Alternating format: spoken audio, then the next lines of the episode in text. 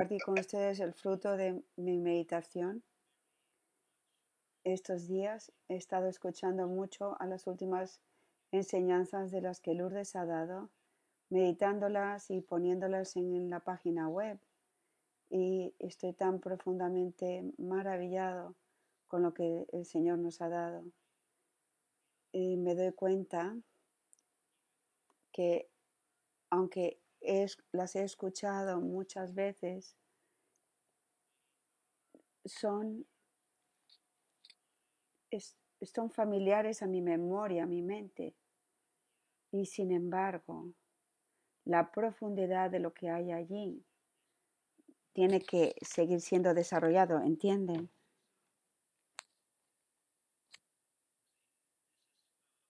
Esto creo que es lo mismo para todos nosotros. Lo hemos escuchado, pero solo el Espíritu Santo puede traer crecimiento al entendimiento de la profundidad de esto. Por ejemplo,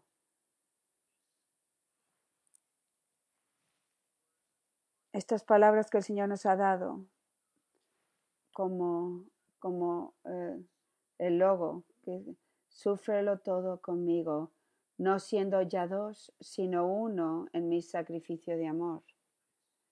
Esto es algo tan sorprendente y yo les invito a todos a que lo mediten una y otra vez. Nuestro amado está suplicándonos que suframos todo con Él. Y, y de hecho estas palabras son son lo que contiene todo el camino. Súfranlo todo conmigo, no siendo ya dos, sino uno. En mi sacrificio de amor.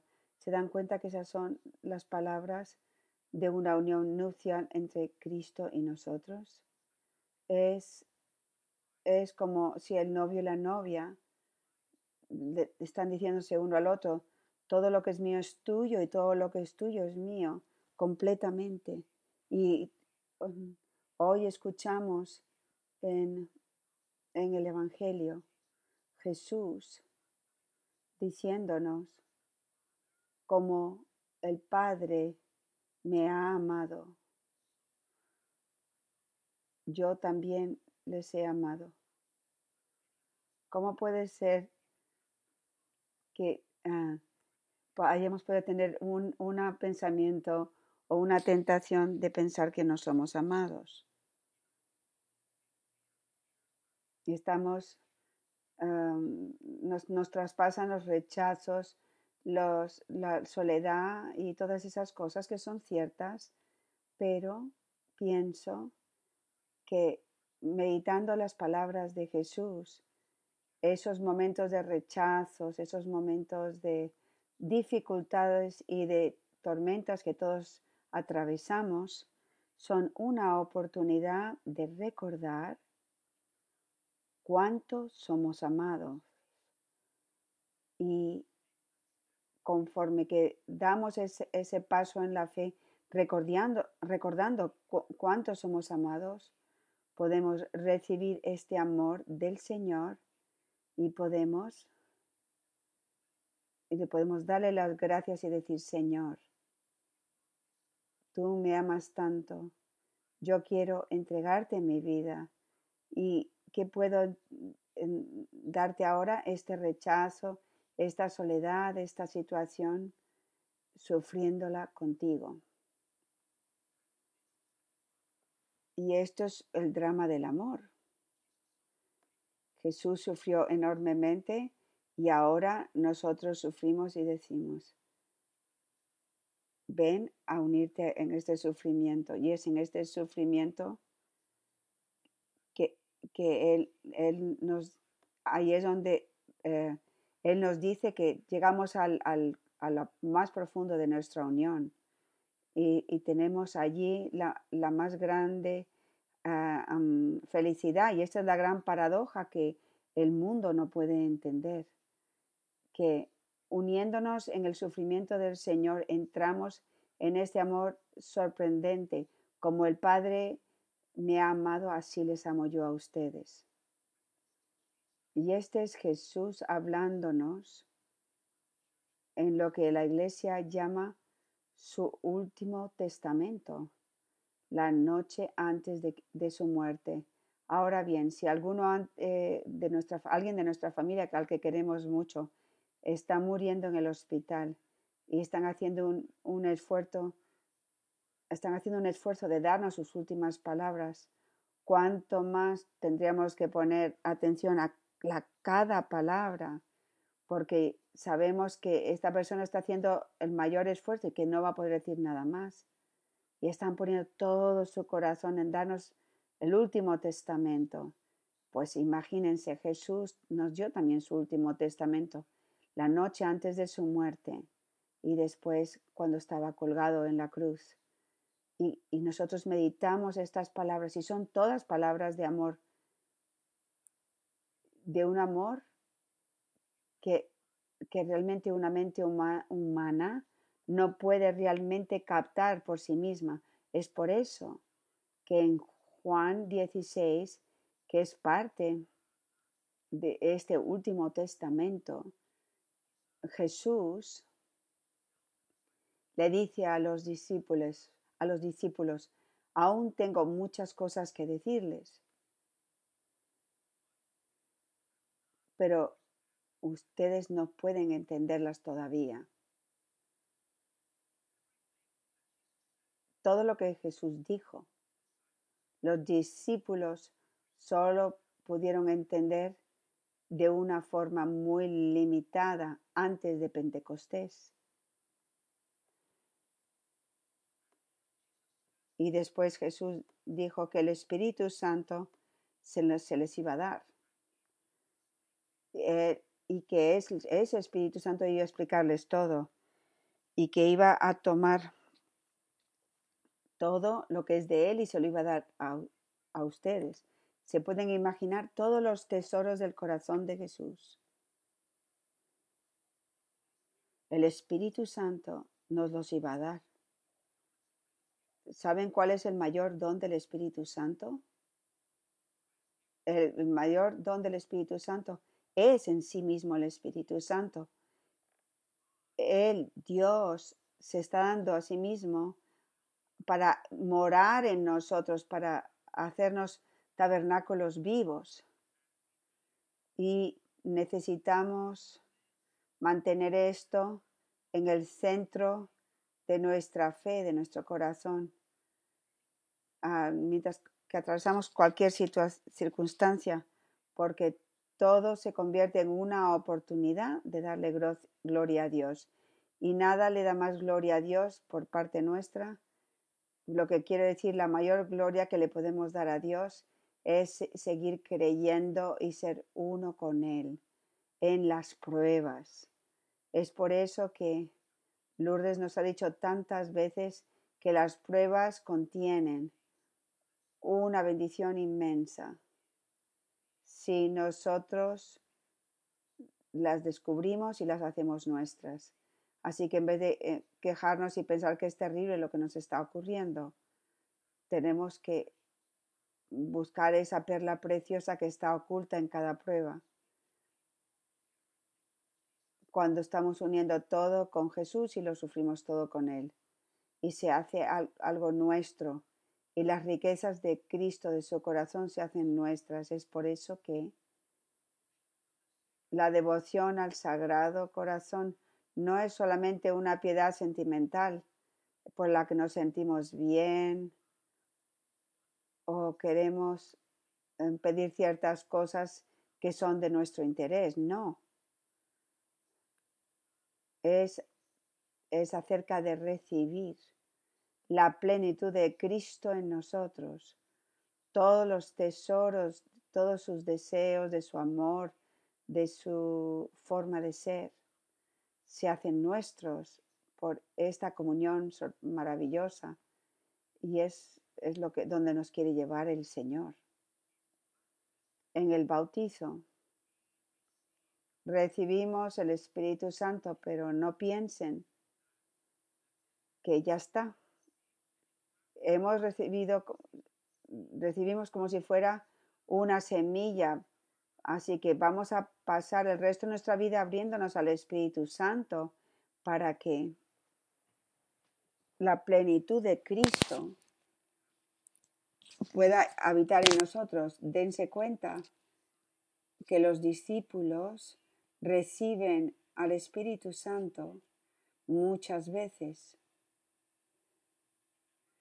Recuerdan que ellos lo recibieron el día de la resurrección, el Señor se les apareció, mm, respiró sobre ellos y les dio el Espíritu Santo y les dio el poder de perdonar pecados. Eso fue antes de Pentecostés y después de nuevo se volvió a, aparecérseles y, y, los bendecía de nuevo, les daba un poquito más del Espíritu Santo. Incluso después de Pentecostés siguieron creciendo en este poder del Espíritu Santo. Dense cuenta que antes de esto, antes de que el Espíritu Santo viniese a ellos, ellos no podían entender nada.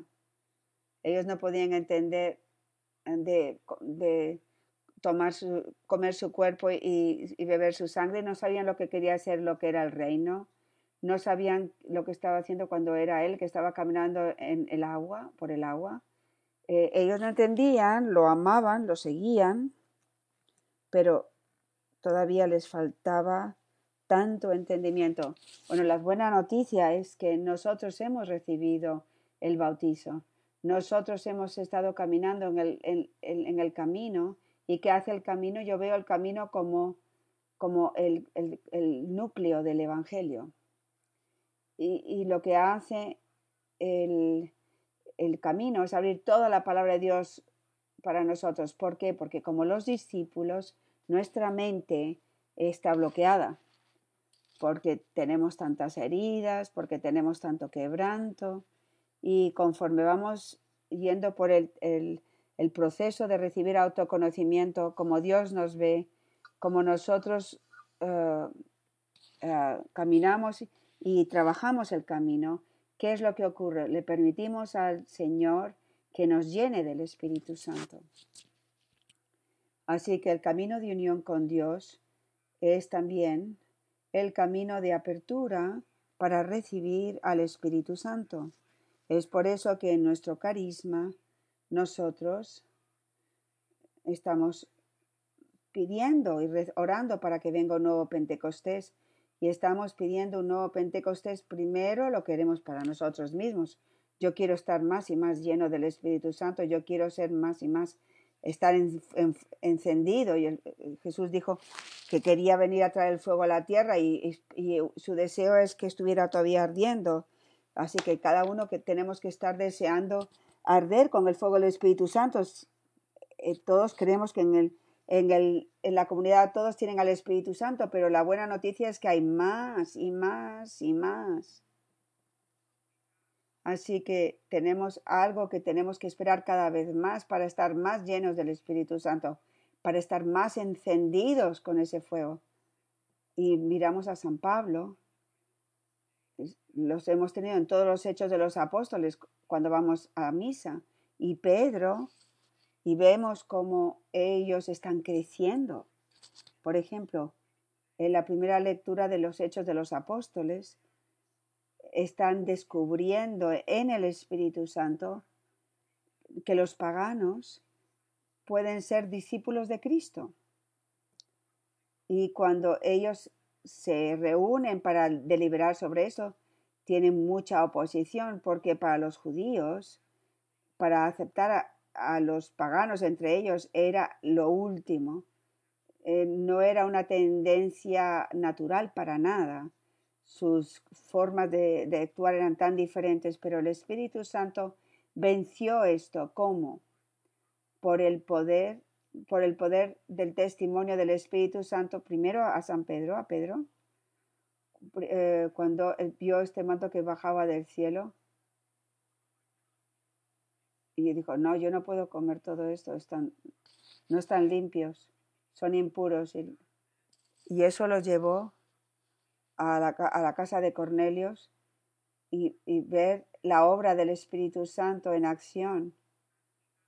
Y solamente tenía que aceptar lo que estaba ocurriendo, que no era su propio hacer, y después le ocurrió a San Pablo y San Pablo vio el poder del Espíritu Santo que venía sobre los paganos y se dieron cuenta de lo que estaba haciendo Dios. Así que ven eh, cómo, cómo funciona. No es que la iglesia reúne y tiene una mayoría de opiniones y dicen, ok, muy bien, vamos a.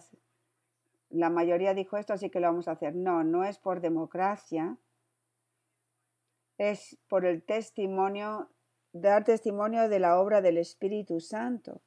Y es por eso que la teología es una ciencia, porque no está basada en los hombres que se reúnen en decidiendo cosas de acuerdo a lo que ellos mm, piensan que va a funcionar mejor. Toda la ciencia de la teología es analizar la verdad que Dios ya ha hecho y como Santo Tomás de, Aquino, uno tiene que hacer teologías en, de rodillas, abierto al Espíritu Santo, a descubrir cada vez más. Pero entonces estamos haciendo lo mismo nosotros. Cada uno de nosotros ama la teología y, cuando nos, nos ponemos de rodillas le decimos Espíritu, ¿qué es lo que nos estás enseñando? Entonces recibimos todo esto, Sufrir, sufrió todo conmigo, no siendo ya dos, sino uno en tu sacrificio de amor y toda la enseñanza que hay en el camino. Y todas las enseñanzas, cuando estuvimos en México de nuevo, yo estaba maravillado del poder, la unción que venía cuando el camino se enseña a los teólogos, a los doctores de la iglesia y ver ver la libertad, la transformación que, que, les trae. Y es la realización de lo que Jesús dice, en ese último testamento en el, Evangelio de San Juan. Que es bueno que me vaya, dice, dice el Señor, porque les voy a dar al Espíritu Santo. El Espíritu Santo les va a enseñar todo. ¿Y por qué está diciendo Jesús esto? para que ustedes compartan de mi alegría, de mi gozo. Nosotros tenemos que ser testigos del gozo, de la alegría, de la felicidad del Señor. Por eso San Pablo dice, regocíjense en el Señor siempre.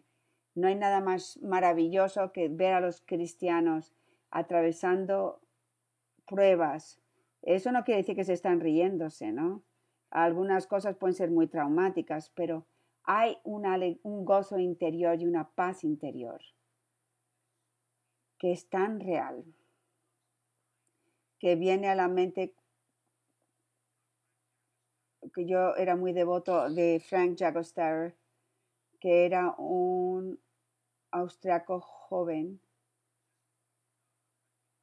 Había estado casado creo que unos dos años y tenía dos hijas hermosas cuando Hitler eh, entró en Austria y todos los hombres estaban supuestos a entrar en, en, la armada, en el ejército con nazi. Y él dijo, yo no puedo hacer esto porque el Espíritu Santo no me lo permite. El Espíritu Santo decía no. Y para hacer la historia corta, fue condenado a muerte la noche anterior a su ejecución, un sacerdote fue a verlo y este, y este sacerdote dijo y testificó de que nunca había visto a alguien con, con una paz tan grande.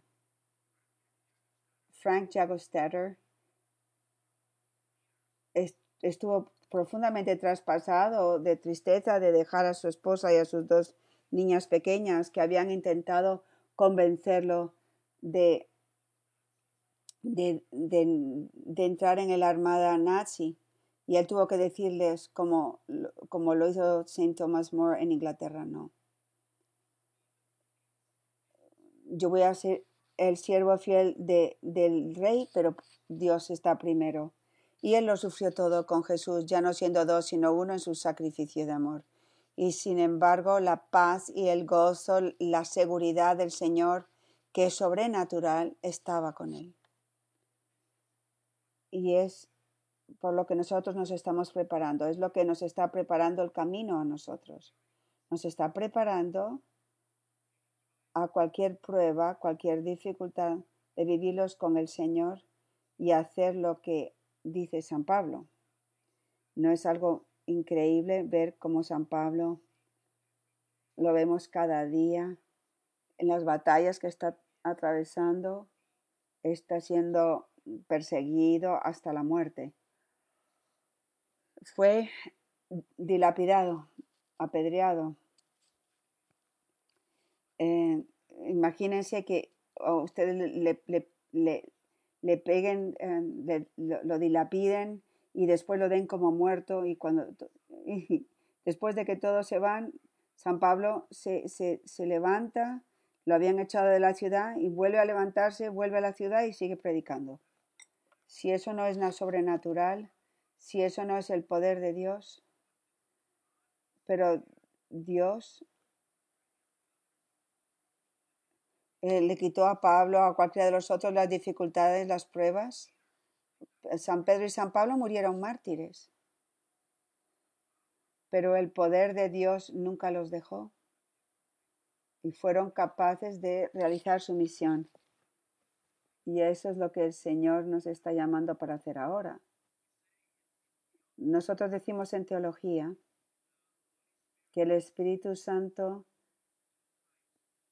hay como dos tiempos, dos periodos en el Espíritu Santo.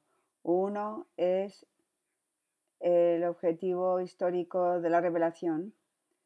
Eh, ¿Qué quiere decir esto? Que Jesús realizó toda la, revelación y murió y, eh, fue resucitado y, subió a los cielos. Y la revelación está realizada en Cristo. No podemos añadir nada más a la revelación de Cristo. Sin embargo, ahora hay otro tiempo del Espíritu Santo en el que el Espíritu Santo está eh, desempacando, por decir así, abriendo esa revelación y haciéndola cada vez más clara para nosotros. El Espíritu Santo está haciendo algo subjetivo en nosotros, que eh, lo que quiere decir que ahora estamos llegando a un mayor y mayor entendimiento en estos tiempos por la gracia del Espíritu Santo y por eso estamos hablando de una nueva y divina santidad. ¿Quieren que les dé un ejemplo de esto? La misericordia. La misericordia está por toda la Biblia. Pero en el siglo XX el Señor eligió a Santa Faustina y a través de ella, por medio de ella, nos habló a nosotros de la profundidad de su misericordia, de una forma tan impresionante que no le añade nada a la revelación, pero nos ayuda a entender lo que significa la revelación cuando estás hablando de la misericordia. Y es por eso que nosotros no deberíamos em, dejar a un lado la, la revelación privada, especialmente cuando ha sido aceptada por la Iglesia y confirmada de tantas maneras tanto. Y por eso tenemos a Santa Faustina.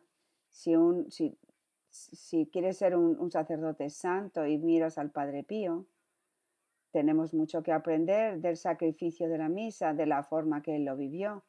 Él lo vivió como una verdadera alma víctima. Si es algo nuevo esto, bueno, bien. Está en la divina revelación, pero él lo lleva, lo hace vivo de una forma que el Espíritu Santo nos puede convencer de, lo que es el sacrificio de la misa. Y lo, lo mismo ocurre con el camino. El Señor nos está llevando a una nueva conciencia, a, una forma más profunda de captar las verdades. Sí, ya están ahí, pero el Espíritu Santo está realizando algo como Jesús lo prometió. Él nos va a guiar a la plenitud de la verdad. Juan 16.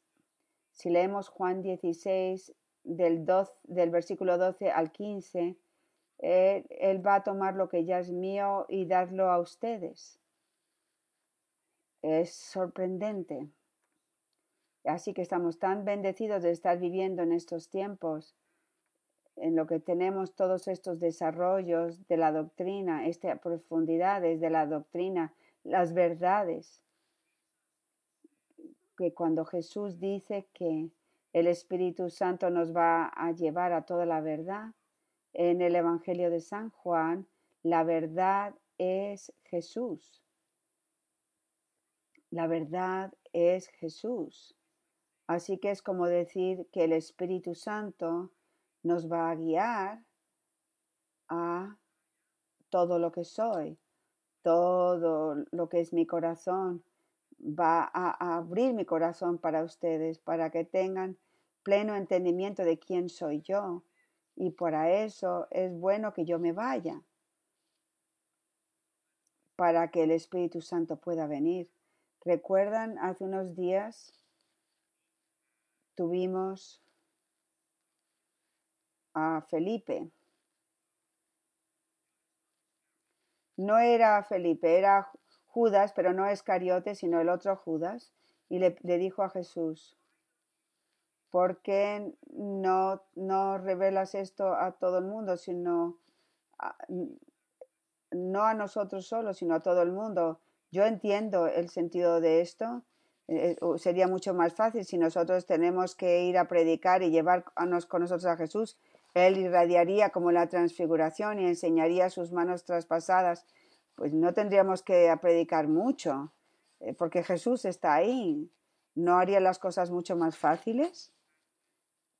Y cuando San Pablo tiene que ir a Atenas y, decir, eh, veo que aquí tienen un, un monumento al Dios, al Dios desconocido, no tendría que llevar al Dios desconocido, tendría que traer a Jesús. Él está ha muerto y ha resucitado, es Dios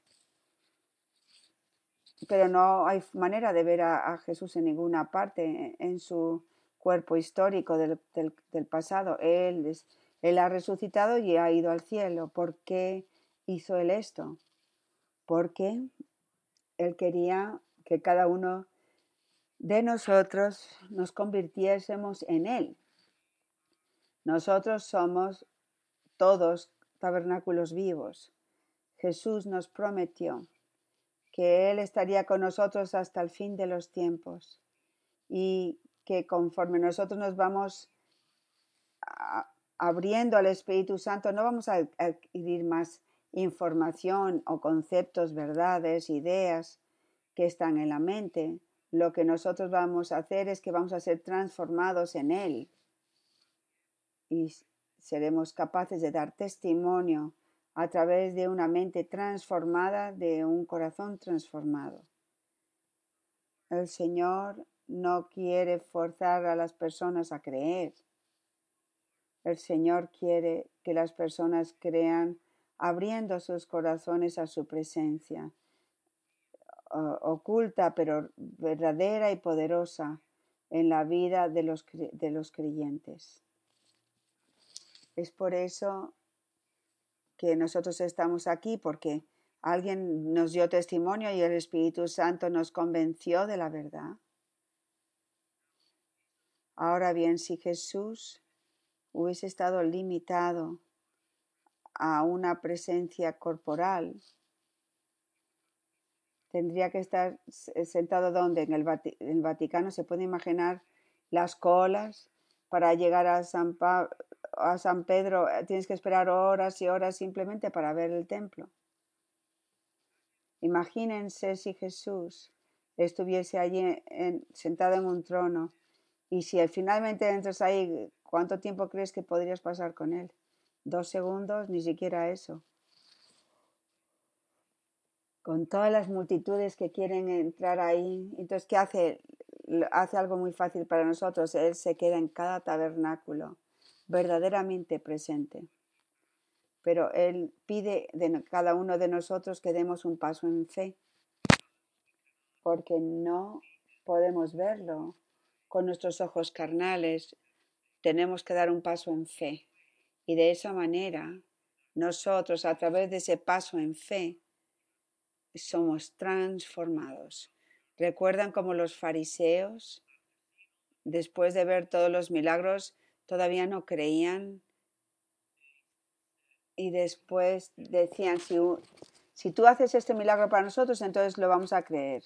No querían aceptar los milagros que él había hecho ya. Ellos querían uno a, manera de ellos. Y el Señor no aceptaba esto. Él no aceptaba cuando las personas querían forzarlo a,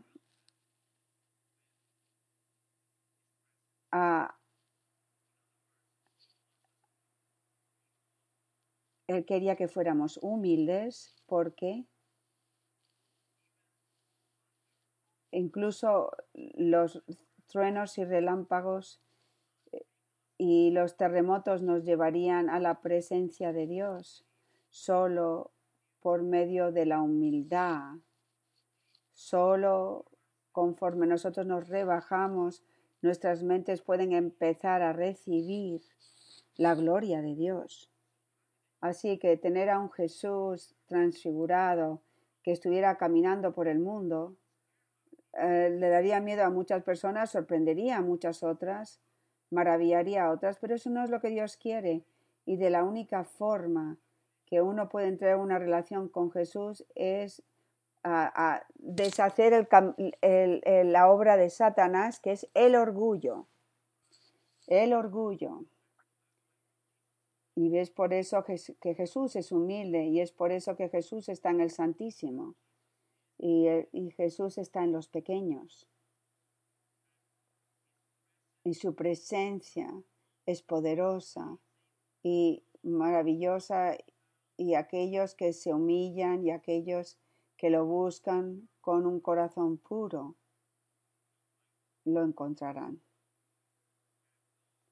Y aquellos que no haga lo que haga, nunca lo creerán. Así que estamos en este periodo del Espíritu Santo en que la revelación objetiva se realiza en Cristo, pero ahora se está haciendo más profunda en, su, en la conciencia que en nosotros tenemos. La misericordia ya la tenemos en la, en la Biblia, pero Ahora la misericordia está cada vez más en una realidad que entendemos y que vivimos y participamos. Esta es la obra del Espíritu Santo y el 9 de junio, no este domingo, sino el siguiente, vamos a celebrar Pentecostés y les invito a anticipar, ven Espíritu Santo, quiero estar lleno de tu fuego ya te quiero, Señor, ya te conozco, Señor, quiero dar mi vida por ti, pero San Pedro dijo lo mismo y después lo, lo, traicionó. Y yo, yo, sé que soy débil, soy que lo, sé que lo, que lo necesito, así que ven cada vez más a mi vida. Ven, Espíritu Santo, lléname cada vez más. Ven, Señor, lléname cada vez más con el Espíritu Santo. Cuando yo estaba preparando Ah, para el retiro que voy a dar a los sacerdotes en Colombia. Me pidieron que, que les hablase sobre el sacerdote como tabernáculo del Señor. Y yo vi inmediatamente cómo esto eh, entra muy bien en el camino. Voy a pasar la mayor parte del tiempo hablando de las maneras en que nosotros podemos limitar la presencia real de Cristo en nosotros y cómo necesitamos tener autoconocimiento y cómo tenemos que entrar en el arrepentimiento y cómo puedo volverme al Señor en una forma más profunda para que realmente podamos ser lo que Dios desea que seamos. Porque nos, nos hemos convertido en lo que no somos, ¿verdad? Así que el Señor quiere ser quien quiere que fuésemos desde el principio. Y eso es ser verdaderamente tabernáculos vivos. Y eso también va para cada uno de nosotros. El Señor está construyéndonos Y yo les invito a que mantengan en mente que eh, los, los, discípulos tuvieron que crecer en certidumbre y en claridad. Siempre crecemos yendo a la palabra y, y meditando las cosas que, o sea, meditando las cosas que nos ha dicho en el camino. No piense porque tienen cosas familiares en la mente que ya, ya, ya han llegado. Es un proceso de transformación que se hace cada vez más. Lourdes dice, me ha dicho tantas veces, yo leo ahora cosas que el Señor me dio hace años y yo me sorprendo, es como si fuese una palabra nueva. Es un nuevo entendimiento y un entendimiento más profundo. Así que estamos, somos tan bendecidos. Y yo estoy tan maravillado de ver todo lo que está haciendo en cada uno de ustedes. Y el Señor ha estado, lo está haciendo desde hace ya años. Y veo que algo está cambiando en el mundo, que las personas están aquí y después se van. Y ha habido tantos de ustedes que han perseverado a lo largo de los años eh, estamos todos separados, unos en Colombia, otros en Europa, estamos eh, esparcidos por todos los Estados Unidos y sin embargo Dios nos ha dado la perseverancia de venir todos los jueves, todos tenemos otras cosas que hacer, ¿verdad? Y esto hemos hecho esta prioridad de reunirnos para estar de nuevamente encendidos en el fuego, de ir atrás a meditar estas cosas, para ser volver a tener energía con el Espíritu Santo. Es como recibir un derramamiento del Espíritu Santo de nuevo para continuar viviendo el camino y vivir de esta forma. Ahora tenemos que realmente estar muy agradecidos y yo pido, ah, por favor recen por mí porque dar un retiro a los sacerdotes en dos ciudades diferentes. Es para mí algo sorprendente, difícil de creer. Señor, si tú no, si tú no, si tú no sales, yo estoy frito. No es por la, por la energía humana, no es por la lógica humana.